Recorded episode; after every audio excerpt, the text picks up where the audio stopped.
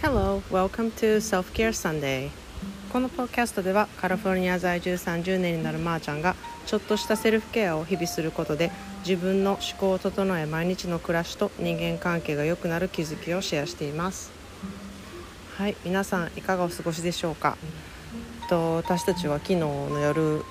えーと、キャンプから帰ってきて今朝は朝6時起きで、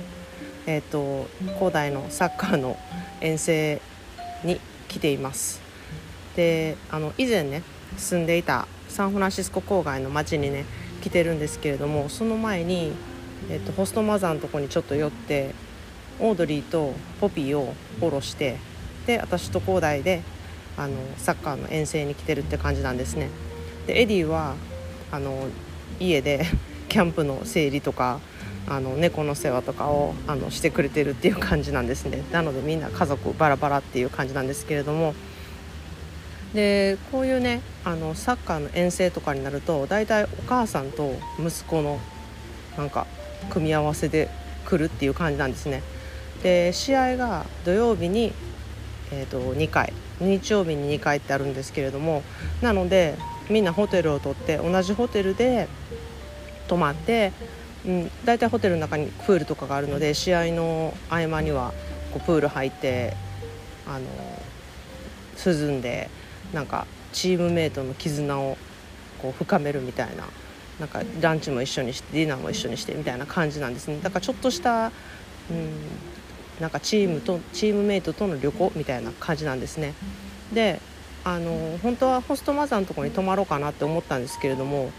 なんか行けなくもない距離なんですが、まあ、チームメートと一緒に過ごす時間の方が大事かなっていうことで私たちもホテルを取ってちょっとここで1泊してからあの帰ろうかなっていうふうに思っています。まあ、そんなでね今日の、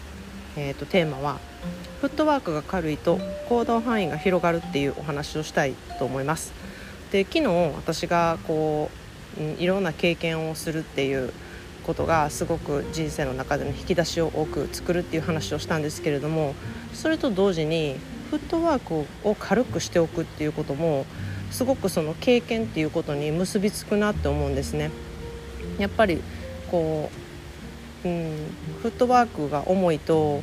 なんかこうアドベンチャーができないというかなかなか、うん、思い切ってそこに行くってことがあの難しく難しいなっていうふに思うんですね。でフットワークの軽さって私が思うにすごいこれも癖づけみたいなもんでなんか慣れてったらその行動範囲ってめっちゃ広がるんですね。で慣れてないとこう行動範囲が狭いところでうんもうそれでいいってなってしまうんですけれども行動範囲を広げることであそこに行くのもちょっと時間かかるけどでもフットワークが辛いとそこまでしんどいなっていうふうに思わないっていうところも利点だなって思うんですね。で私はすごい行動範囲がめちゃくちゃ広くってフットワークがすごい軽いことでよく知られてるんですけれどもまあ皆さんにとって車で1時間ってどうですか？遠いですか？近いですか？私にしたら1時間なんてもう庭みたいなもんなんですよ。で私のうん、どっちかいうと行動範囲というと、まあ、ちょっとあるかなっていう距離がだいたい6時間から8時間車でですね。車で移動時間が6時間から8時間になるとちょちょっとあの移動かなっていう風になるぐらいで3時間以内だと全然余裕です。なので、うん、1時間とかなんてもう全然さっと行けるっていう距離に自分では感じてるんですね。でもそれはもしかしたら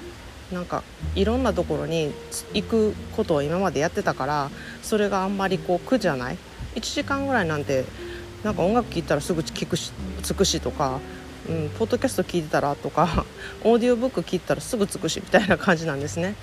まあ、確かに、うん、渋滞の時間帯とかそういうのは避けたいなって思うんですけれどもそこまでこう車で何時間かかけていくっていうことにあんまりしんどいって思わない方なんですね。でなんかよくいろんな国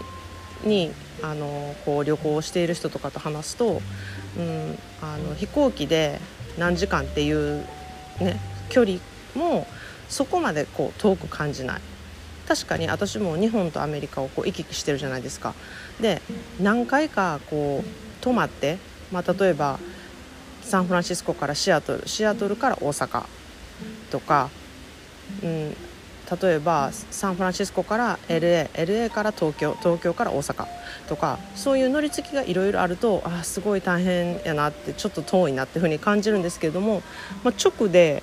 あのそれこそサンフランシスコから大阪直で10時間13時間なら全然平気って思ってしまうんですね。でそのなんか飛行機乗ったらすぐ違う国行けるしっていうそういうこう感覚みたいなものはやっぱりこう行き来してるからあって飛行機乗ったらすぐいろんな国に行けるっていうことがあんまりこう大事ではないというかそんな大変なことではないっていう感じになってるんですね。それは何回もやってるからだと思うんですね。でうちの子供たちもそういう生活をもう赤ちゃんの時からしているので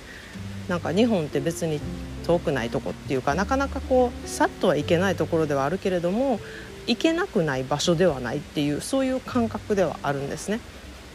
なんかそういう感じで行動範囲をこう広げてるとこう行きやすさとかもあのフットワークの軽さ重さっていうのも全然変わってくると思うので、うん、なんかそういうことにもこう意識しながら自分のフットワークは軽いかな重いかなここには行きやすいけどここには行きにくいなとかなんかそういうことでちょっと意識して考えてみると自分の行動範囲って結構分かってくるなっていうふうに思うんですね。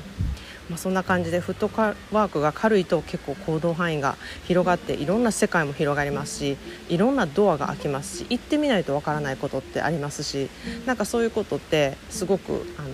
ワクワクすることが増えることだなっていうふうに私は思っています。はい。それでは今日の一言 English です。Wherever you are, be all there. Wherever you are, be all there. はい、この言葉はどこへ行ってもそこにいることに没頭しようっていう言葉なんですね。でこう私も今来てるんですけれども頭の裏では こうあ家であれやってないこれやってないキャンプのものがとかいろいろあるんですよ。だけどそれを考えてなんか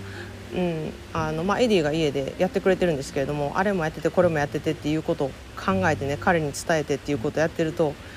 ここでいる時間のロスになるんですよね。なので、